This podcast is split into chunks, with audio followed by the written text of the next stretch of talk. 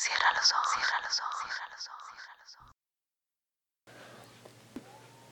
Y uno aprende. Después de un tiempo, uno aprende la sutil diferencia entre sostener una mano y encadenar un alma. Y uno aprende. El amor no significa acostarse y una compañía no significa seguridad. Y uno empieza a aprender que los besos no son contratos y que los regalos no son promesas. Y uno empieza a aceptar sus derrotas con la cabeza alta y los ojos abiertos. Y uno aprende a construir todos sus caminos en el hoy, porque el terreno de mañana es demasiado inseguro para planes, y los futuros tienen una forma de caerse en la mitad. Y después de un tiempo, uno aprende que si es demasiado, hasta el calorcito del sol quema. Y aprende a plantar su propio jardín y decorar su propia alma, en lugar de esperar a que alguien le traiga flores. Y uno aprende que realmente puede aguantar, que uno realmente es fuerte, que uno realmente vale. Y uno aprende y aprende. Y con cada adiós uno aprende. Con el tiempo, aprendes a estar con alguien porque te ofrece un buen futuro. Significa que tarde o temprano querrás volver a tu pasado. Con el tiempo comprendes que solo quien es capaz de amarte con tus defectos, sin pretender cambiarte, puede brindarte toda la felicidad que deseas. Con el tiempo te das cuenta de que si estás al lado de esa persona solo por acompañar tu soledad, irremediablemente acabarás no deseando volver a verla. Con el tiempo, entiendes que los verdaderos amigos son contados y que el que no lucha por ellos tarde o temprano se verá rodeado solo de amistades falsas. Con el tiempo también aprendes que las palabras dichas en un momento de ira pueden seguir lastimando a quien heriste durante toda la vida. Con el tiempo aprendes que disculpar cualquiera lo hace, pero perdonar es solo de almas grandes. Con el tiempo te das cuenta de que aunque seas feliz con tus amigos, un día llorarás por aquellos que dejaste ir. Con el tiempo te das cuenta de que cada experiencia vivida con cada persona es irrepetible. Con el tiempo comprendes que apresurar las cosas o forzarlas a que pasen ocasionará que al final no sea como esperabas. Con el tiempo te das cuenta de que en realidad lo mejor no era el futuro, sino el momento en el que estabas viviendo, justo en este único instante. Con el tiempo verás que aunque seas feliz con los que están a tu lado, extrañarás inmensamente a los que ayer estaban contigo y ahora se han marchado. Y aprendes que hay tres momentos en la vida que uno no puede remediar. La oportunidad que dejaste pasar, la cita a la que no asististe, la ofensa que ya pronunciaste. Con el tiempo, también aprendes sobre el dinero y entonces comprendes que puedes comprarte una casa, pero no un hogar. Puedes comprarte una cama, pero no hacerte dormir. Puedes comprarte un reloj, pero no te dará el tiempo. Puedes comprarte un libro, pero no conocimiento a lo que necesitas aprender. Puedes comprarte una posición, pero no sirve para tener respeto. Puedes comprarte medicinas y pagar la consulta al médico, pero no te darás a la salud. Puedes comprarte sangre, pero no la vida Puedes comprarte sexo, pero no el amor. Con el tiempo, también aprendes que la vida es aquí y ahora, y que no importa cuántos planes tengas, el mañana no existe y el ayer tampoco. Con el tiempo aprenderás que intentar perdonar o pedir perdón, decir que amas, decir que extrañas, decir que necesitas, decir que quieres ser amigo, ante una tumba, ya no tiene ningún sentido. Pero desafortunadamente, todo esto lo aprende solo con el tiempo. El mundo entero y sus historias caben en este pequeño rincón.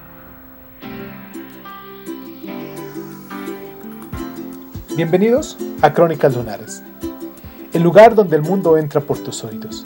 En esta ocasión nos acompaña una persona que quiero mucho, una persona que ha estado ahí conmigo en muchos muchos momentos de mi vida, muchos momentos buenos, malos, eh, muchas, muchas cosas que han pasado a lo largo de todo esto que le llamamos crecimiento. Esta persona ha creído en mí, ha creído en mis sueños, ha creído en mis decisiones, ha creído en mis proyectos, ha apostado mucho sobre lo que pienso hacer, lo que quiero hacer y me ha animado. Con el tiempo, ella ha estado ahí apoyándome en todo lo que se me ha ocurrido hacer, en todas las locuras que, que se me han ido viendo en la cabeza. Ella tengo mucho que agradecerle por toda la confianza que me ha dado, por la creencia en todas las cosas que, que he intentado, que he desarrollado. Tengo que agradecerle mucho por estar aquí conmigo el día de hoy, por estar acompañando este espacio que hacemos juntos, todas las personas que, que nos escuchan. Y pues nada, sé que esta persona me está escuchando al otro lado. Sé que la distancia se hace corta cuando tenemos un oído, unos ojos que nos cuidan desde allá. Muchísimas gracias, muchísimas gracias, Ana María. Te quiero mucho y sabes muy bien que este es tu espacio para cuando quieras y agradezco mucho que te tomes eh, el tiempo para poder hacer esto conmigo. Que sigas creyendo en lo que estoy haciendo y pues nada, vayamos a escucharla. Pues los que me escuchan aparte, todas las personas que están ahí alrededor, escuchándome todo lo que hago constantemente, les mando un abrazo muy grande, como les digo, diariamente. Eh, les quiero reconocer el tiempo que se toman para, para conmigo, para estar aquí. Quiero agradecerles también a todos ustedes que les ponen en la aplicación, que descargan su aplicación en su celular, que me escuchan por la computadora quizás, que se ponen los audífonos para poder crear un momento para conmigo y pues que se están cuidando, ¿no? Y que están tratando de que la vida, esta vida que nos tocó vivir en estos momentos que estamos pasando, va a ser única y repetible, no se va a, a volver a repetir en muchísimo tiempo. Esto es lo que nos está tocando vivir. Hagamos historia, dejemos que la historia se haga junto con nosotros. Y pues nada, vayamos a escuchar a mi tía Ana María Rivera que está aquí esta tarde, noche, acompañándonos. Y pues tú que estás allá del otro lado, también escuchándome, muchísimas gracias por estar. Esto es Crónica Lunares, yo soy Irving Sun. Vayamos a escuchar este cuento que se titula eh, La herencia de Matilde Arcángel, del gran autor Juan Rulfo.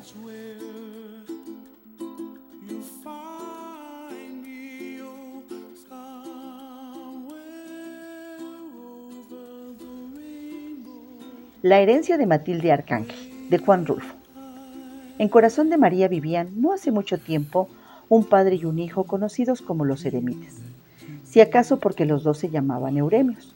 Uno, Euremio Cedillo, otro, Euremio Cedillo también, aunque no costaba ningún trabajo distinguirlos, ya que uno le sacaba al otro una ventaja de 25 años bien colmados. Lo colmado estaba en lo alto y garrudo de que lo había dotado la benevolencia de Dios nuestro Señor al Euremio Grande. En cambio el chico lo había hecho todo al revésado, hasta se dice que de entendimiento. Y por si fuera poco, el estar trabado de flaco, vivía, si es que todavía vive, aplastado por el odio como por una piedra. Y válido es decirlo, su desventura fue la de haber nacido. Quien más lo aborrecía era su padre, por más cierto, mi compadre porque yo le bauticé al muchacho. Y parece que para hacer lo que hacía se atenía a su estatura. Era un hombrón así de grande, que hasta daba coraje estar junto a él y sopesar su fuerza, aunque fuera con la mirada. Al verlo, uno se sentía como si a uno lo hubieran hecho de mala gana o con desperdicio. Fue en corazón de María, abarcando los alrededores, el único caso de un hombre que creciera tanto hacia arriba, siendo que los de por ese rumbo crecen a lo ancho y son bajitos. Hasta se dice que es ahí donde se originan los chaparros y chaparras. Es allí la gente y hasta su condición. Ojalá que ninguno de los presentes se ofenda por si es de allá, pero yo me sostengo en mi juicio. Y regresando a donde estábamos, les comenzaba a platicar de unos fulanos que vivieron hace tiempo en Corazón de María.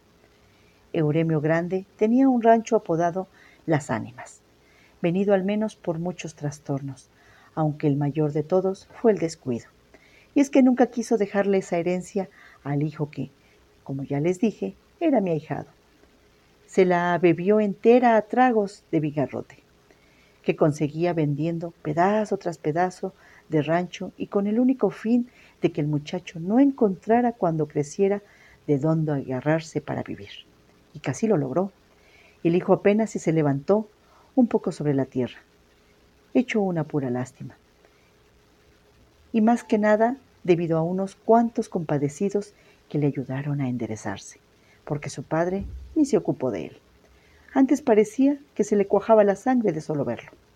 Pero para entender todo esto hay que ir más atrás, mucho más atrás de que el muchacho naciera, y quizá antes de que Euremio conociera a la que iba a ser su madre. La madre se llamó Matilde Arcángel. Entre paréntesis, ella no era de corazón de María, sino de un lugar más arriba, que se nombraba Chupaderos, al cual nunca llegó a ir el tal Cedillo, y que si acaso lo conoció fue por referencias. Por ese tiempo ella estaba comprometida conmigo. Pero uno nunca sabe lo que se trae entre manos.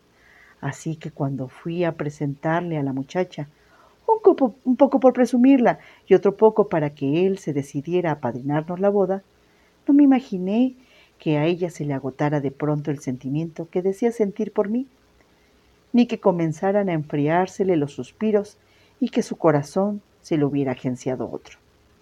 Lo supe después. Sin embargo, habrá que decirles antes quién y qué cosa era Matilde Arcángel. Y allá voy.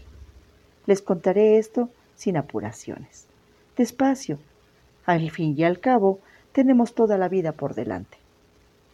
Ella era hija de una tal doña Cinesia, dueña de la fonda de Chupaderos, un lugar caído en el crepúsculo, como quien dice, allí donde se nos acaba la jornada.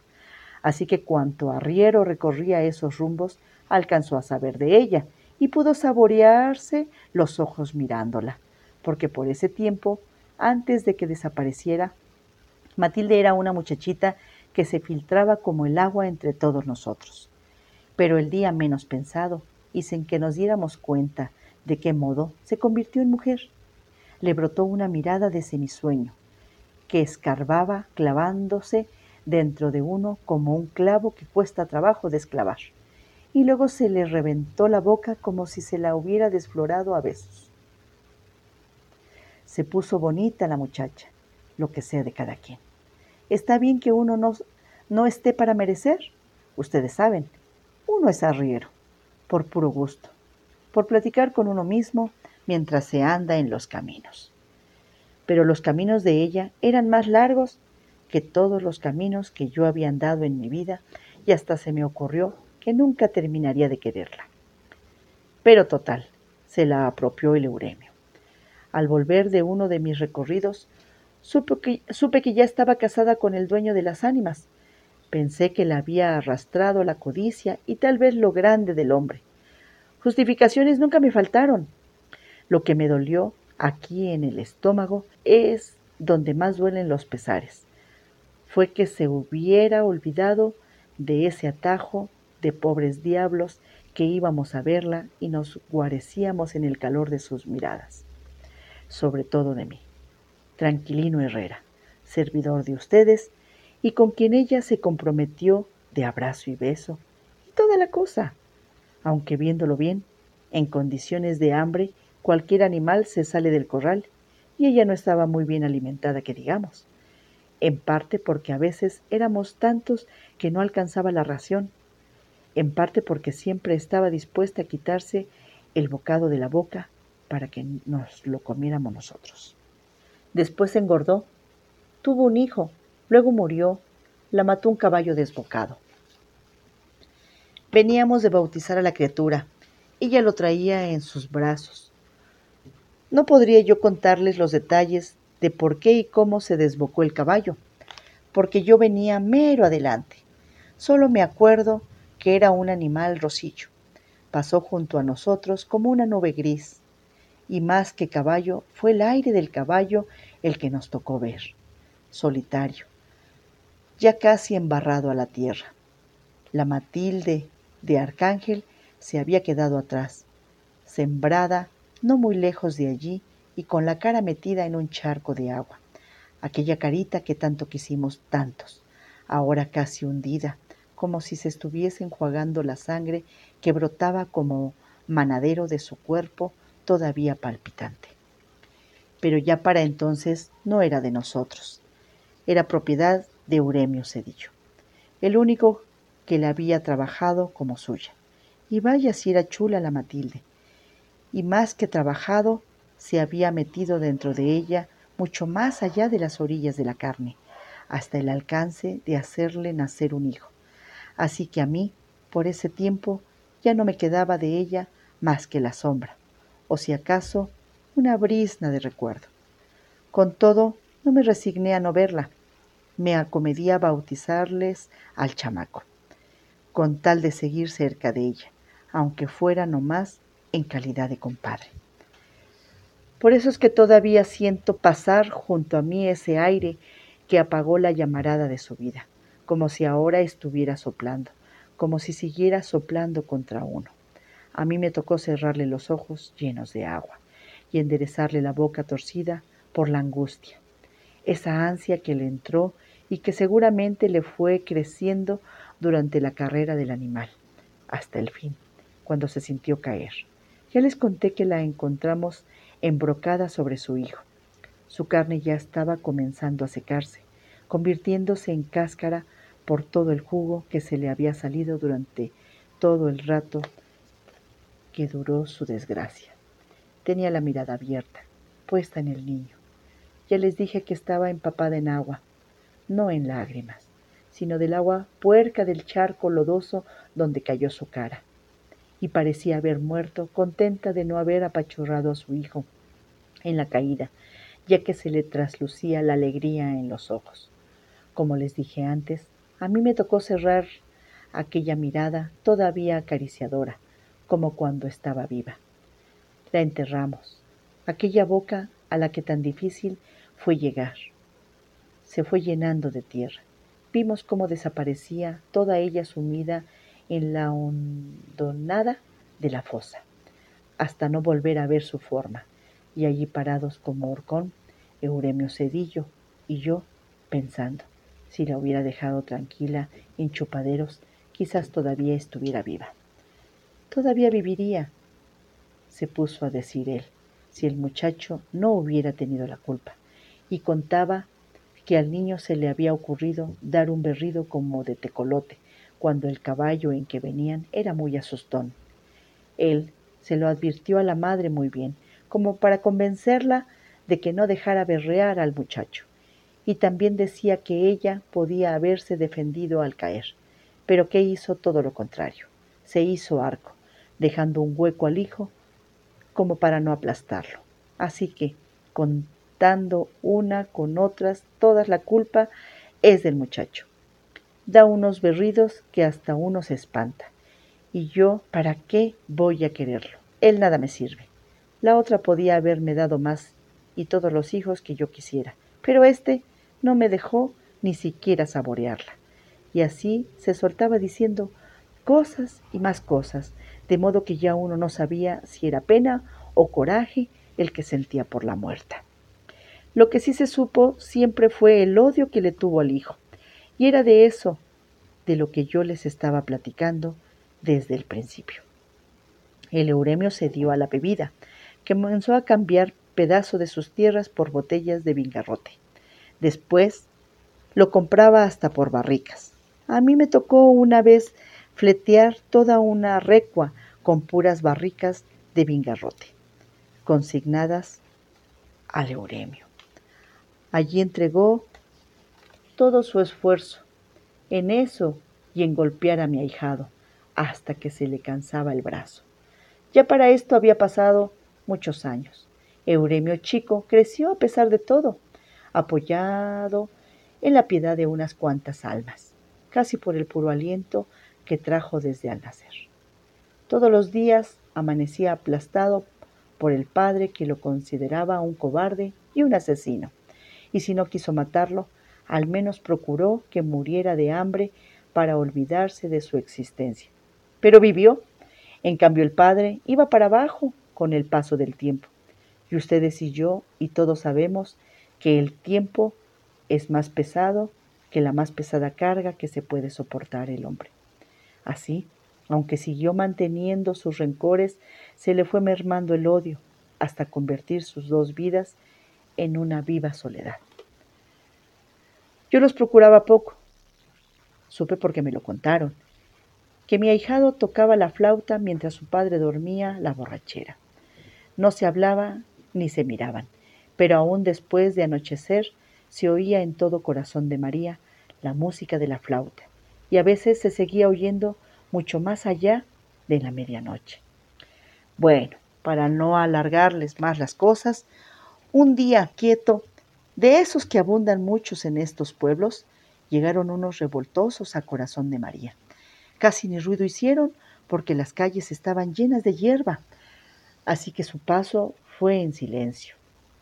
Aunque todos venían montados en bestias, dicen que aquellos estaban tan calmados y que ellos cruzaron tan sin armar alboroto que se oía el grito del somormujo y el canto de los grillos, y que más que ellos lo que más se oía era la musiquita de una flauta que se les agregó al pasar frente a las casas de los eremites, y se fue alejando, yéndose hasta desaparecer.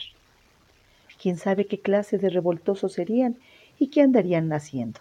Lo cierto, y esto también me lo contaron, fue que a pocos días pasaron también sin detenerse tropas del gobierno y que en esa ocasión Euremio el Viejo, a que esas alturas ya estaba un tanto achacoso, les pidió que lo llevaran. Parece que contó que tenía cuentas pendientes con uno de aquellos bandidos que iban a perseguir. Y si lo aceptaron, salió de su casa a caballo y con el rifle en la mano galopando para alcanzar a las tropas. Era alto, como antes les decía, que más que un hombre parecía una banderola, por eso de que llevaba el greñero al aire, pues no se preocupó de buscar el sombrero. Y por algunos días no se supo nada. Todo siguió igual, de tranquilo. A mí me tocó llegar entonces. Venía de abajo, donde también nada se rumoraba, hasta que de pronto comenzó a llegar gente, cuamileros, ¿Saben ustedes? Unos fulanos que se pasaron parte de su vida arrendando en las laderas de los montes y que si bajan a los pueblos es en procura de algo o porque algo les preocupa. Ahora los había hecho bajar el susto. Llegaron diciendo que allá en los cerros se estaban peleando desde hace varios días y que por ahí venían ya unos casi de arriba. Pasó la tarde sin ver pasar a nadie. Llegó la noche. Algunos pensaron que tal vez hubieran agarrado otro camino. Esperamos detrás de la puerta cerrada. Dieron las nueve y las diez en el reloj de la iglesia, y casi con la campana de las horas se oyó el mugido del cuerno, luego el trote de caballos. Entonces yo me asomé a ver quiénes eran, y vi un montón de desarrapados montados en caballos flacos, unos estilando sangre y otros seguramente dormidos porque cabeceaban. Se siguieron de largo. Cuando ya parecía que había terminado el desfile de figuras oscuras que apenas si se distinguían de la noche, comenzó a oírse, primero a penitas y después más clara, la música de una flauta. Y a poco rato vi venir a mi ahijado Euremio montado en el caballo de mi compadre Euremio Cedillo.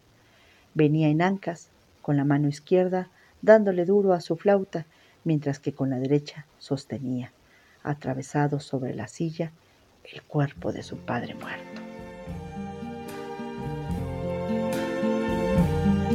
I see trees of green, red roses too. I see them bloom for me and you. I think to myself, what a wonderful world.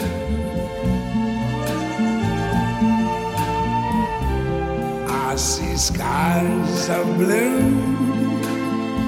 and clouds of white, the bright, blessed day, the dark, sacred night. And I think to myself,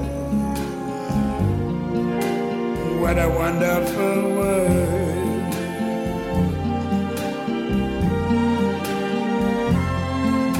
The colors of the rainbow, so pretty in the sky, are also on the faces of people going by.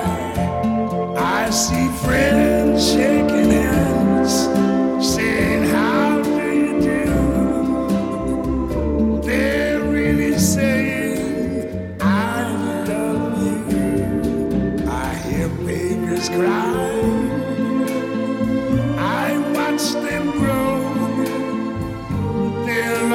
much more than I never knew.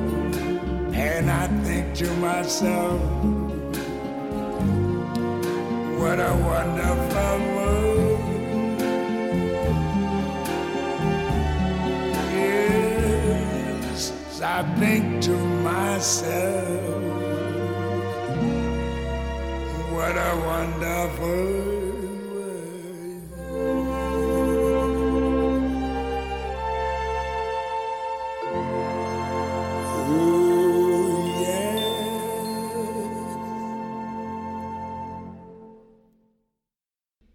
los ojos.